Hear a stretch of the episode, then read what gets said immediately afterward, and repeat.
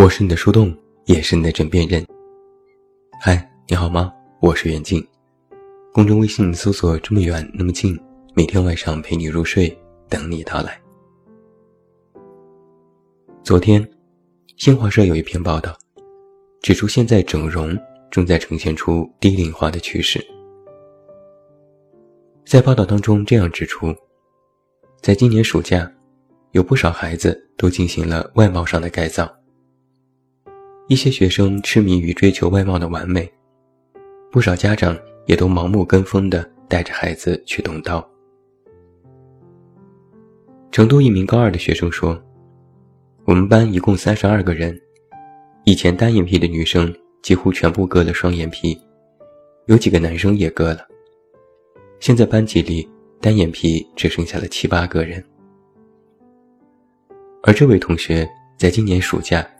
也终于去割了双眼皮，说是完成了一个心愿。另一位吉林艺术学院大二的学生说：“艺术类院校的女生比较多，而且颜值都很高，大家都非常关注自己的外表。说别人割了，我也要割。有的已经割了双眼皮，但是觉得左右不对称或者是不明显，还要重新去做。”也有学生向记者反映，身边微整的同学挺多，班里十几个女生都做过微整。家庭条件好的，投入一些钱去到韩国整容。也有的学生会把生活费省下来，专门等到假期去做。而记者了解到，不仅是割双眼皮、隆鼻、削下巴等等的整容手术，都受到了学生群体的青睐。而这其中，有的是孩子要求整容，有的是家长主动带着孩子去整容。有的家长认为，美丽是一种早期投资，要趁早。在成都的某家医院，记者就看到，不少学生都是家长带着来做整容手术。据介绍，整个暑假期间，该科室的整容手术。比平时增加了百分之四十。有一位家长就对记者这样说：“我孩子期末考试成绩好，我就打算让他把鼻子垫高一点，更好看。”而在被问到为什么要带孩子整容，有的家长表示：“为毕业找工作和找对象做好准备。”近年来。整容逐渐呈现出了低龄化的趋势，这其中折射出的是日益蔓延的社会审美焦虑，这会导致许多孩子和家长盲目的跟风整容。有一位家长就这样说了：“别人的孩子都做了，我家孩子也不能落后，不然以后会吃亏的。”看到这个报道，我就不禁感叹：现在的孩子真不容易。不仅是学习生活不能落于人后，就连整容都成为了人生的必修课，不能输在起跑线上。网上对于整容的态度一直都是两极分化的。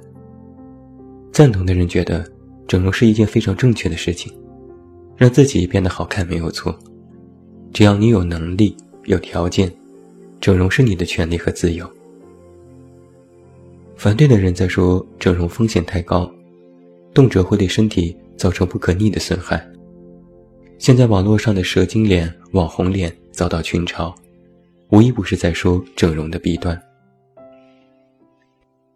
曾经就有这么一则帖子被大家调侃：之前韩国举行了韩国小姐评比，有人把获奖选手的照片放在一起，竟然让网友傻傻分不清楚。网友戏称。这简直就是年度最难的连连看。想让自己变美，这件事本身没有错。但有一个问题需要斟酌的是，根据目前的大众审美，全部整成了类似的模样。大眼睛、双眼皮、小脸尖下巴，是否就真的是一件好事呢？在提倡独立个性化的今天，讲究灵魂精神的自由和特立独行。反倒在容貌上，呈现出同一种类型，就显得不合时宜。我认识几位微整的医生，他们和我曾经说过一些自己的看法。整容其实是一件个人定制的事情，专业的医生会根据你的本来面貌提出合理的建议，在你现有的容貌上进行提升，提出合适你的微整方案。并不是每一个人都适合双眼皮、高鼻梁和尖下巴。但许多去医院准备整容的人，都不太听医生的话。他们会拿出照片和医生说：“我就要这个，我必须要这个，其他的我都不喜欢。”最后整得面目全非，根本不像是之前的自己。而医生说：“整容不是要改变你的容貌，而是要提升你的颜值，是你将原本七十分的容貌。”提到八十分，整容也不是要千篇一律。最成功的整容是让别人觉得你变美、变好看了，但却看不大出来你动了哪里。而通过大众审美，让自己也去随大流动刀，其实本身就是一件对外貌和审美的过度焦虑。我也不太赞同现在网上批判整容的一些观点。最常见的，是有人拿出一句古语：“身体发肤受之父母。”他们的意思是说，你纹身整容，是破坏了父母给你纯天然的身体，是一种不孝。其实这句话出自于《孝经·开宗明义章》，原话是这样说的：“子曰，夫孝，德之本也，教之所由生也。”复作，如与奴。身体发肤，受之父母，不敢毁伤，孝之始也。立身行道，扬名于后世，以显父母，孝之终也。夫孝，始于事亲，忠于事君，忠于立身。他的意思是在说，孝是道德根本。我们的身体、毛发、皮肤。是父母给的，必须珍惜它，爱护它。因为健康的身心是做人做事的基本条件，珍惜和爱护是行善尽孝的开始。让自己按照正确的原则做人做事，让后人知道父母教导有方，培养出了优秀的儿女，这是行孝尽孝的结果。注意一下原句的后半句，是“损伤”这个词。说的是受害的结果，是自己的身体发肤受到了伤害。在封建社会，古人剪头发、剃胡子都要经过家长的同意，这是孝道。而延伸到现代社会，更多的指向是在精神意义：不要自轻自贱，不要自残，不因原生家庭盲目的怨恨和自卑，让自己身心保持健康和积极。这时不敢悔之。整容这件事是通过改变容貌让自己变得更好看，并非是作恶，也不是损害的结果，所以它从本质上与这句古话并不相悖。我经常看到一些人批判整容，他们实际上也是另一种颜值焦虑。有的人甚至在看到好看的人，下意识的念头就是。他一定整过容，这里面有人的嫉妒心在作祟。他们羡慕高颜值，仇恨高颜值，嫉妒高颜值，不能坦然接受别人比自己好看的现实。如果别人是天生好看，尚且是酸话连篇；而如果这个人是靠着整容变得好看，尤其是以前还不如自己好看，现在变得比自己好看，那就接受不了。而整容的人也有同样类似的想法。很多人做了整容，但却不敢大大方方的承认。其中有一个心理是，恨不得自己就是这样的好皮囊，哪怕整容也可以，但不能让别人看出来，要证明自己是天生丽质难自弃。如果通过后天技术手段养成，就觉得这不是一件光明正大的事。这样的事情好像是在说，我天生可以成功，我生来就是成功的。但如果我通过努力变成功，通过改造自己变成功，这是一件别人看起来错误的事情，也是自己羞于启齿的事情。变好看这件事益处有很多，许多家长带着孩子整容，原因是为了将来的工作和恋爱做准备，本身出发点好像也没什么错。但是变得好看，就一定是万事俱备吗？那可就未必了。我的态度是，整容可以让你变得更好，但绝对不会让你一跃成为人生赢家。那为什么有很多人热衷整容，并期待通过整容成功呢？其中有一个原因是，它很便捷。花点钱开开刀，等上几个月就会看到效果。这比起你努力工作、认真读书、提升自我，花费漫长的时间提升内在，整容实在是太方便了。而这里面，还透露出一些人的一个观点是。颜值即正义。你觉得自己长相哪有欠缺，哪不满意，你去做微整，这是可以理解的。但想要通过整容这件事分分钟的变成功，这就是价值观出现了偏差。况且，整容并不是一件一劳永逸的事情。大众审美时刻在变，前些年流行单眼皮，后来流行欧式大双。现在又说自然最美。前些年流行锥子脸，后来就被讽刺为是蛇精脸。一旦用大众审美来看待自己的外貌，那么就会想着通过整容来改变外貌，让自己跟上潮流。但是大众审美潮流这件事，我们其实不会步步跟上它的节奏。有人说整容可以让自己满意，那也未必。你做了双眼皮，就觉得眼睛不够大；你开了眼角，就觉得鼻子不够挺；你蘑菇成了小脸，又会觉得下巴不够尖。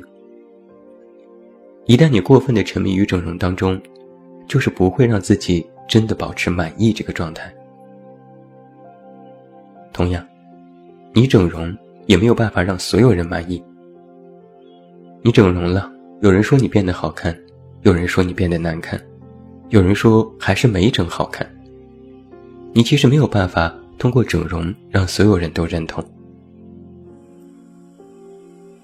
一位心理学家曾经这样表示过：过度的关注整容和整容的低龄化，实际上是一种年轻人过度关注自我的表现。许多人不能够接受自己有瑕疵，就会认为大家都能看到，觉得大家都很在意。而目前单一的价值观、娱乐圈的流量现象、直播网红的潜移默化，也会让一些年轻人迷失，以为照搬整容就能获益。这些实际上都是在通过整容去获得成功的捷径，都是在取悦别人。你自己不满意外貌，你想变得更好看，你去做了整容。整完容之后，你看自己更美，更有自信。那么这件事就可以适可而止了。一旦是掺杂了其他的目的，比如想红、想找好工作、想找对象、想让大家都夸赞你，那么整容这件事就会变了味道。整容的目的就是要让你变得好看，没有其他的附加价值。如果你想通过整容变得成功，就等于是颜值即正义。觉得人好看了，什么事都能成，这本身就是一种价值观偏差，而并非单单是整容之过。所以啊，整容的出发点，不是为了跟随大众的审美，更不是为了取悦别人，而是只取悦自己，让自己开心。我对整容的态度是，我可以整容。你要整容，我也可以表示理解，给出建议。但我不会主动劝别人去整容。我不支持全民整容，但不反对你想整容的决定，因为这本身就是一件私事。就像是我喜欢吃火锅，我可以天天吃，顿顿吃，吃火锅让我开心。但我不会拉着别人说，你也必须吃火锅，你吃了就会开心。就像是我喜欢写作。喜欢阅读，阅读让我开拓眼界，写作让我有出口表达和倾诉。但我不会逼着别人去阅读和写作，说你不读书不写作就是一种错误。整容这件事也同理。你觉得整容让你开心，让你变得自信，让你可以每天更加积极的去面对生活。你面对自己的容貌不够自信，想通过整容。让自己变得更有信心一点，那你就去做。但我不会说，你看你这么丑，别人都去整容了，你也快去吧，去了你就会如何如何。我也不会像一些家长这样说，你整容了就能找到好工作，就能为找对象做好了准备。这其实本身不是一件因果关系。好看和标准的定义有很多。拿着单一的标准去对应自己的脸，很可能就会得不偿失。而变好看这件事，只是你在成长过程当中的锦上添花，但却不是必要的因素。好看的好处有许多，但是人不能只是好看。有一个非常典型的例子，在去年腾讯视频有一档《不可说》节目。曾经邀请两个女生来讨论关于颜值的话题，一位是整过容的网红吴小晨，一位是天然女生学霸。乍看之下，说不出来谁更好看，反倒是吴小晨因为多年的整容，脸部也变得比较奇怪，可对应网上嘲讽的网红脸。吴小晨是整容的狂热爱好者，她的整容经历非一般所为。从十四岁开始打瘦脸针起，近十五年的时间，他上医疗机构诊疗不下百次。按道理说，一位是天然美女，又是学霸硕士，一位是整容花费将近四百万的网红，大家肯定可能更支持前者。但在节目之中，众多网友纷纷被吴晓晨圈粉，理由不是她整容。而是他在节目当中表现的大度得体，观点明确，逻辑缜密。